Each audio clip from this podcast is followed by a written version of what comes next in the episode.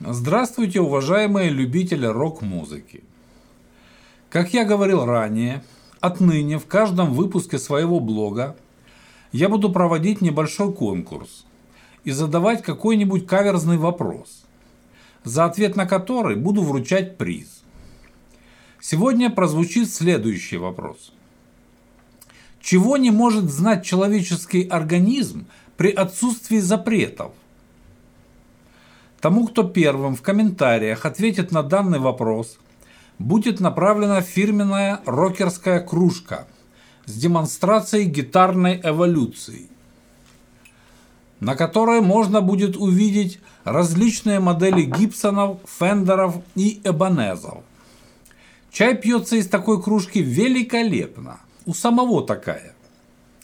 Помимо этого, сегодня я спою вам песню о наших российских мажорах, которую я давно хотел сочинить, наблюдая за различными скандалами, связанными с разными мальчиками и девочками, которые на своих дорогих машинах нарушали все правила дорожного движения, какие только можно, и создавали ситуации, угрожающие жизни и здоровью окружающих людей.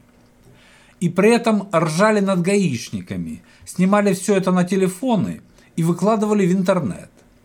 А потом смеялись над судьями и над нашим либеральным в этом отношении правосудием и плевали на все шуточные наказания и копеечные штрафы. Ну такая вот у нас страшная путинская диктатура, тоталитарный режим, ментовской и судейский беспредел, что никак с оборзевшими малолетками и их тупыми папашами справиться не можем. Сочинить песню на эту тему я хотел давно, но все как-то руки не доходили, так как я занимался другими делами, наукой, бизнесом.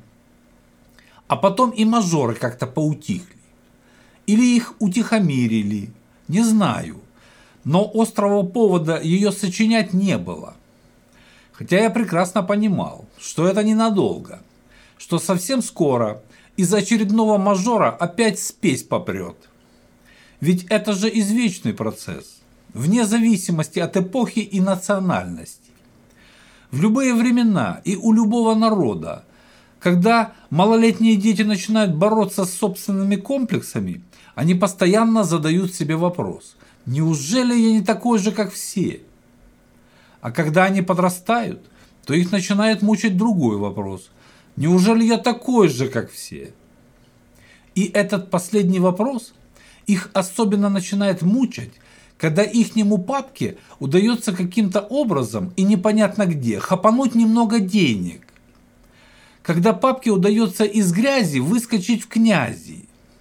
Когда жизнь у папки вроде как удалась. Когда тут тебе и менты прикормлены, и чинуши, и вообще все схвачено. И пока папку не схватили за хвост, он уверен, что ухватил Бога за бороду, и из него начинает вылазить спесь. А спесь, она такая хитрая штука, что она очень быстро и как-то незаметно передается деткам, прям за семейным ужином. Когда папка перед собственной женой и перед ними бахвалится, какой он крутой и как он всех купил. Поэтому после ежевечернего прослушивания рассказов о папкиных подвигах где так быстро перестают волновать вопросы собственной идентификации, взросления, формирования личности, овладевания знаниями и профессией. Им просто перестает вообще хотеться что-либо делать. А хочется только кричать на весь мир, что они есть на белом свете. И что они не просто оригиналы, а исключительные личности. Потому что у них крутой папка – и они умеют красиво есть, пить, курить, нюхать, модно одеваться, сношаться и вести умные разговоры за современную музыку. В общем, умеют прожигать папкины деньги и рассекать на дорогих автомобилях, плюя на законы, правила общественного поведения и прочую чепуху. К тому же они убеждены, что все продается и покупается – потому что их папка говорит об этом уверенно, так как хвост ему еще не прищемили. Поэтому они думают, если папке можно творить все, что угодно, почему тогда им нельзя? Тем более, что папка с мамкой гордятся своими детками и восхищаются их лихими поступками. И именно поэтому они творят, что хотят. Вы, конечно же, согласитесь со мной, что этот процесс извечный и не зависящий ни от эпохи, ни от национальности. Но тем не менее, таких одиозных случаев с тех пор как-то не происходило. Или, может быть, я пропустил. Или, может, что-то все-таки начало меняться в общественном сознании. Или, может, просто папкам хвосты поприщемляли. Или, может, у них сейчас модно как-то по-другому спесь демонстрировать. Не знаю. Но это затишье длится уже достаточно долго. И я все откладывал написание песни на эту тему. А тут, как нельзя кстати, выходит фильм «Холоп» режиссера Клима Шипенко. Как раз на эту тему. Про спесивых мажоров и их не менее тупых родителей. И это наконец-то подтолкнуло меня все же сесть за стол и написать эту песню. А затем взять гитару и спеть ее. Спасибо за это и Климу Шипенко, и сценаристам, и продюсерам, и актерам – Фильм получился у них хороший, смешной. И я хочу поддержать его своей песней, которая, на мой взгляд, тоже получилась интересной. Но это мое детище, и я могу быть необъективным в своей оценке. Поэтому буду ждать оценки своего творения от вас. А сейчас я немного поделюсь своими впечатлениями об этом фильме. Валащук СД пишет вам эссе Жизнь и рок-н-ролл Валащук СД Сюжет фильма пересказывать не буду, чтобы не испортить ощущение первого восприятия тем, кто еще не смотрел. Скажу лишь вкратце, что в фильме папа-олигарх по совету своей подруги пытается перевоспитать разбалованного до нельзя сына мажора нетрадиционными и очень недешевыми методами. Расскажу лучше о тех мыслях, что навеял мне фильм и знакомство с его созданием и создателями. Первое, что меня порадовало, так это сам фильм. Нас так уже достали этими никому не нужными сиквелами, всякими ирониями судьбы 2, елками 3 и так далее 4, что эта действительно смешная русская комедия вызвала у меня приятное удивление не наигранная и не заезженная по сюжету и киношным подходам, а достаточно оригинальная кинолента. И смотрится на одном дыхании. Давно таких не было. И это, на мой взгляд, объясняется вторым – новыми фамилиями в кинематографе. Они, конечно, не совсем новые, и специалистам, а также любителям известны давно. Но для широкой публики, думаю, станут известными именно после фильма «Холоп». Режиссер Клим Шипенко. Хотя и до этого он снял пару приличных фильмов «Салют-7» и «Текст».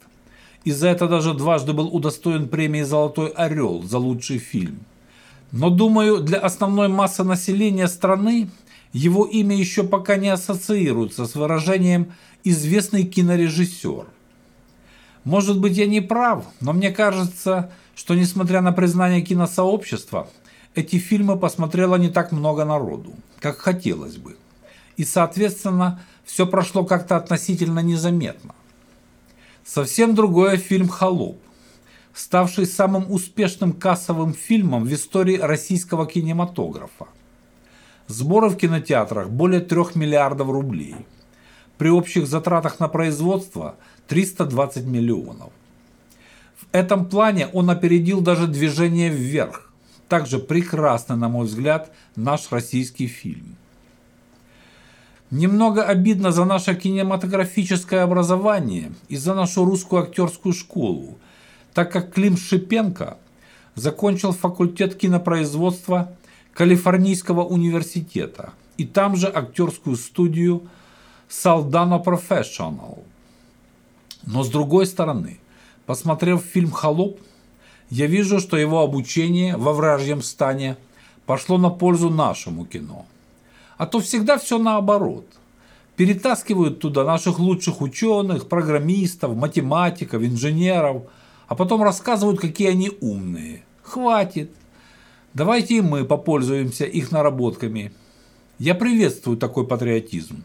Отучиться там, во вражьем логове, перенять у них все лучшее и вернуться домой, чтобы делать славу России, а не отваливать во всякие Лондоны и зажигать там бессмысленно и беспощадно на папкины деньги. От режиссера перехожу к сценаристам. Их трое. Дарья Грацевич, Антон Морозенко, Дмитрий Пермяков. А кинопродюсеров – так тех вообще семь человек. Эдуард Илаян, Таймураз Бадзиев, Александр Кушаев, Виталий Шляпо, Денис Жалинский, а также Алексей Тратюк и Вячеслав Дусмухаметов. Удивительно, как им удалось сработаться всем вместе. Обычно творческие люди не уживаются из-за творческих разногласий. Каждый же считает себя гением, но здесь, видать, сказывается общее коллективное прошлое, так как всем им пришлось поработать в командах, практически все выходцы из КВН. Также за их плечами коллективное создание сериалов «Кухня», «Мамочки», «Ивановы-Ивановы», «Как я стал русским», «Вне игры», «Интерны». То есть потренировались на всяких ситкомах. И что не может не радовать русского человека, так это интернациональность бригады. Именно на таких примерах возрождается великое единение народов Советского Союза.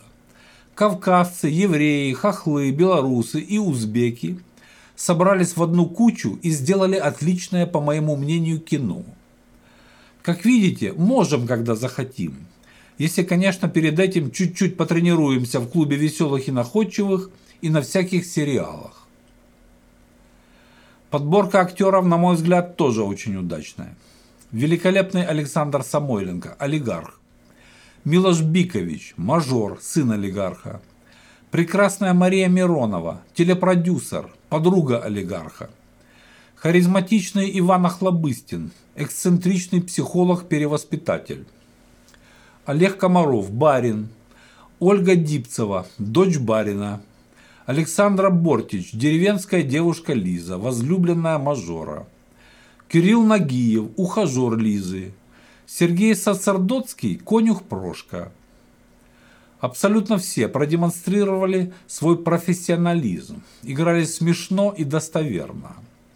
Желание произносить фразу Станиславского «не верю» у меня не возникало. Наигранности и натянутости я не почувствовал не было и ощущения сериального надуманного схематоза. Диалогов ради диалогов, чтобы затянуть время, не было. Сюжет развивался динамично и естественно. Смешных моментов было очень много. Особенно неожиданно смешным, по крайней мере для меня, было нашествие монголо-татар, приехавших в русскую деревню конца XIX века собирать дань. В общем, фильм хороший, смешной. Тем, кто не видел, рекомендую посмотреть. А теперь возвращаюсь к своей песне. В унисон фильму я также назвал ее одним словом из пяти букв. «Мажор». И исполнена она группой Волощука СД, как все мои подписчики уже догадываются, в классическом хард-роковом стиле, но в новом звуке которые позволяют делать современные инструменты и современная компьютерная техника. Именно поэтому мы так и называем свой стиль – новый хард-рок. Это все тот же старый добрый хард-рок, который мы очень любим, но по-новому звучащий. Так что прошу любить и жаловать, ну или безжалостно критиковать мою очередную песню. Буду благодарен и за то, и за другое, за ваше неравнодушие – на этом с вами прощаюсь. Но вы смотрите, не забывайте подписываться на наш канал, так как мы рассказываем здесь интересные истории, поем новые песни и задаем каверзные вопросы, за ответы на которые высылаем призы. А призов у нас много, и все они пригодятся в хозяйстве, как вот эта прекрасная кружечка. До свидания, друзья!